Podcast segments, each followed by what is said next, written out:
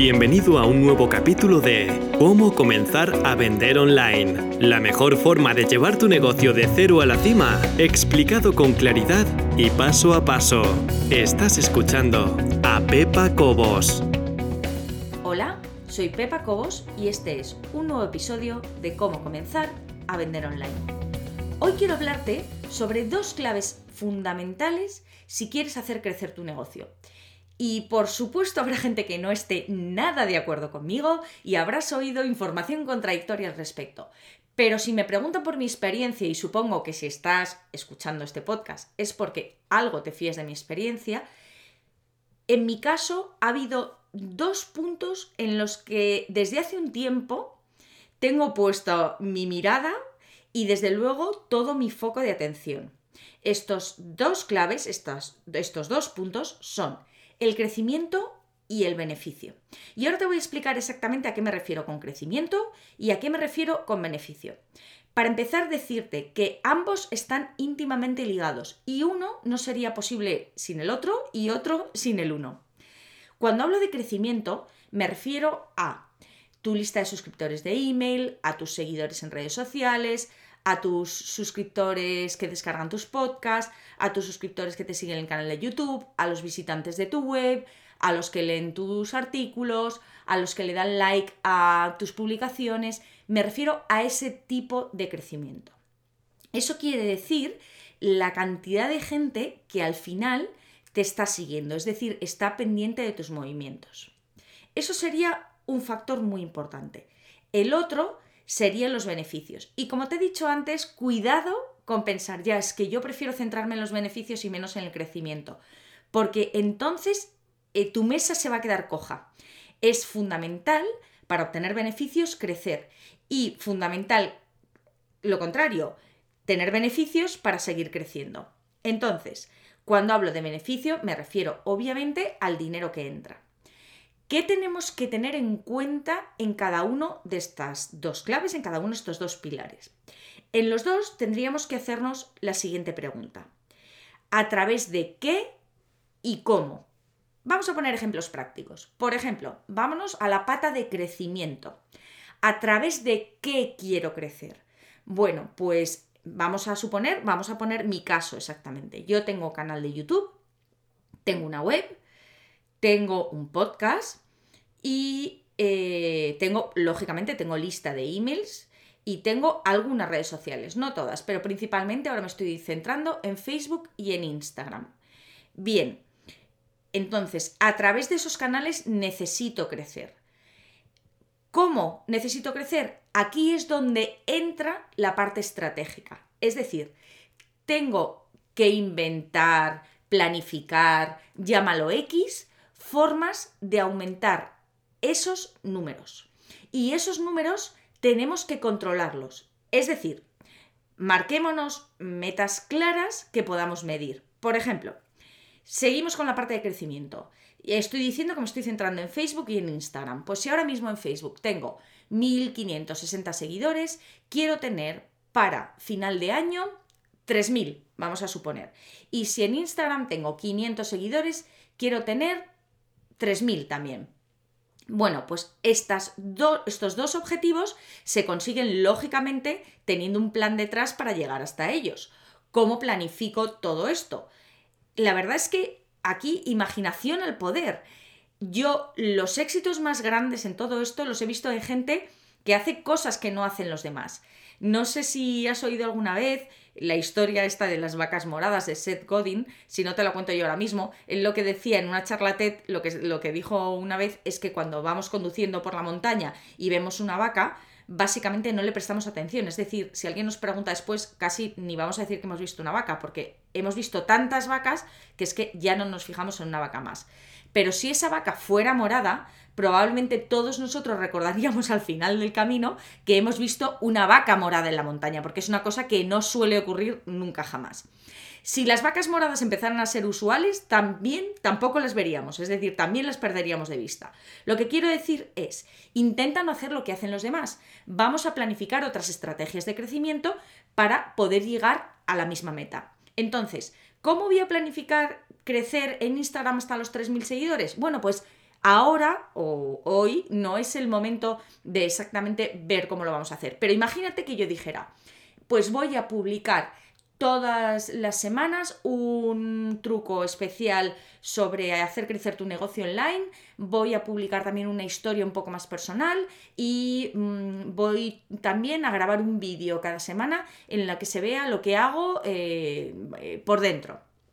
Por ejemplo, de esta manera yo creo que conseguir más suscriptores. El caso es tener muy claro lo que tienes que hacer para conseguir tu meta. Esto no quiere decir, obviamente, que luego vaya a funcionar, pero tenemos que intentarlo. ¿Cómo sabemos si está funcionando o no está funcionando? Pues muy fácil, esto es clarísimo, midiendo. Si yo tengo hoy 517 suscriptores, tengo que ver a final de este mes cuántos suscriptores tengo. Si tengo más de 517, fenomenal, me estoy acercando a mi meta. Igual muy lentamente, también tenemos que ver que el crecimiento al inicio va a ser más lento y cuando la cosa vaya engranando, vaya funcionando mejor, probablemente iremos creciendo más rápido. Pero es importante que midamos, decir, eh, si mi objetivo a final de año son 3.000, vamos a ver, este mes he crecido tanto, me falta tanto por llegar a mi objetivo. El mes siguiente tanto. Si veo que o bien no estoy creciendo lo suficiente o bien estoy perdiendo suscriptores, es el momento de replantearme mi estrategia y mi plan, porque lógicamente hay algo que no está funcionando. Esto mismo que te he dicho para Instagram, te lo digo para Facebook, te lo digo para un podcast, te lo digo para todo. Y no solamente a la hora de tener muy clara, muy clara los números que tienes actualmente y los números a los que quieres llegar, sino también saber y tener muy claro cuáles de esas herramientas, cuáles de esos canales te van a ayudar a crecer más. ¿Por qué? Porque a lo mejor yo estoy muy centrada en Instagram y resulta que lo que Instagram me va a devolver, es decir, el retorno que me va a producir, no me merece la pena respecto al esfuerzo con lo cual debería esforzarme menos en el canal Instagram y más en otro de los canales. Por supuesto, ya que te estoy dando mi opinión sincera, te diré, en mi caso particular, lo que más retorno de la inversión, inversión en este caso estamos hablando de inversión en tiempo, pero lo que más retorno de la inversión me proporciona son, sin dudarlo, los podcasts. Es decir, en estos podcasts yo puedo hablar de los temas que necesito y es donde, y de los temas que me interesan, obviamente, y eh, es donde más feedback recibo, donde más consultas me llegan, donde más gente me sigue y a través del canal que más gente me acaba conociendo. Entonces, obviamente, lógico, yo tengo que poner mucho énfasis en hacer crecer este canal, porque es en el que globalmente más está ayudando al crecimiento de mi negocio. Entonces queda claro, tenemos un, primer pilar en el que nos tenemos que apoyar, que es el crecimiento. Dentro del crecimiento nos preguntamos a través de qué voy a crecer y cómo lo voy a hacer. Por supuesto, midiendo en cada momento qué es lo que vamos a qué es lo que vamos lógicamente a medir y qué es lo que vamos consiguiendo. Después, el siguiente pilar sería el beneficio, como te he comentado antes. A través de qué voy a obtener ese beneficio y cómo lo voy a obtener en el a través de qué tendríamos que listar obviamente todos los productos y servicios, no solamente que tengamos ahora mismo, sino que ideemos, pensemos que quizá, a lo mejor, con suerte, con habilidad, podremos lanzar este año. ¿Qué quiero decir?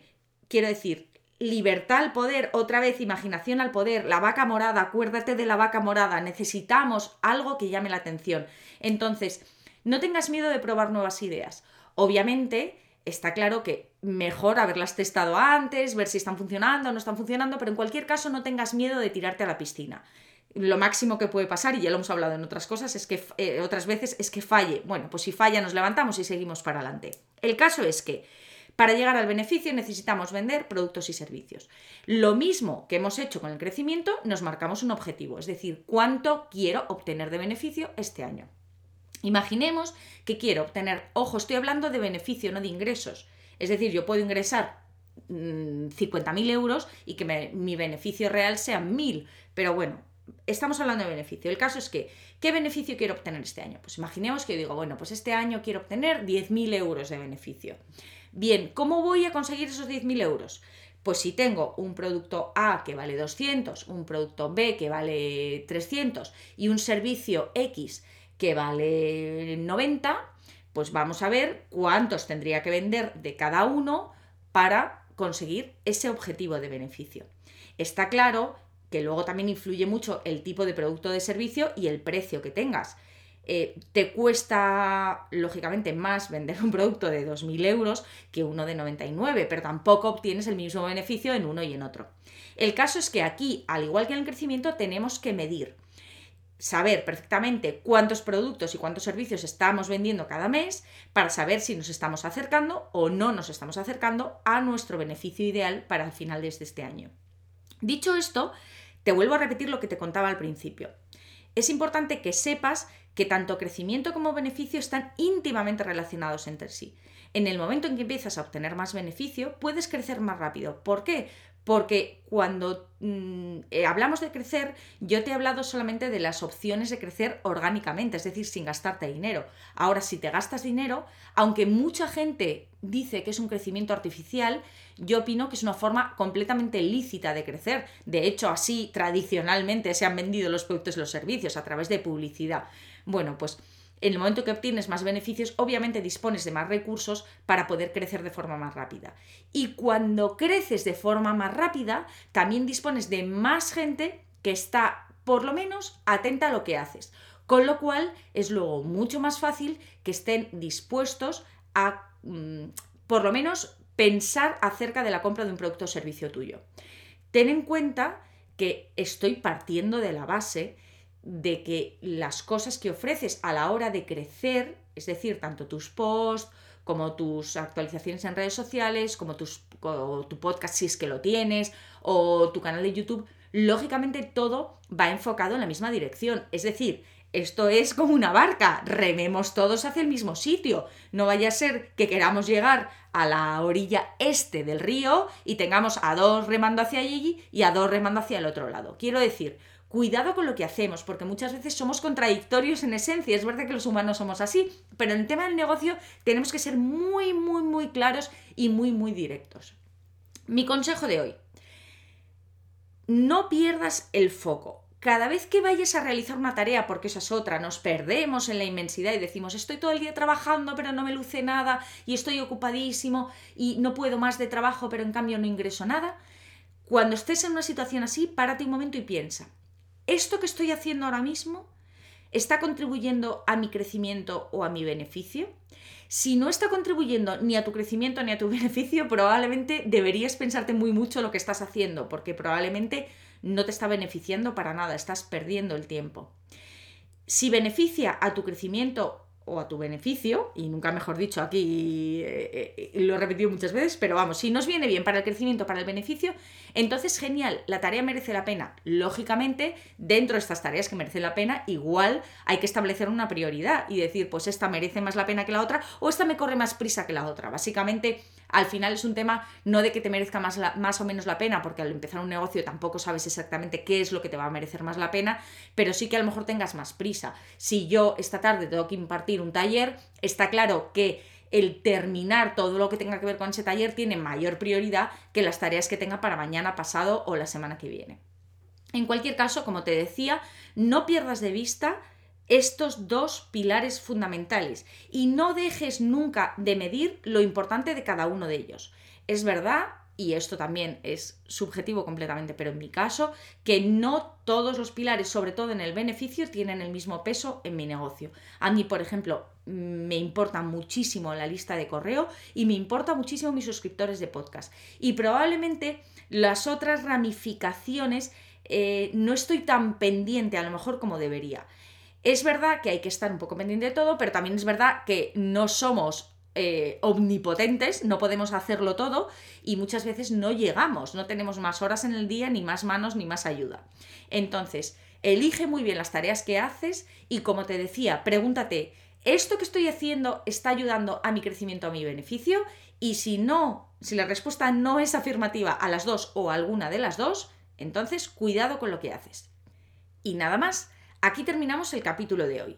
Puedes leer todo lo relacionado con este capítulo también a través de pepacobos.es barra 87, el número 87, 87, pepacobos.es barra 87. Espero que te haya gustado, un saludo y muchas gracias.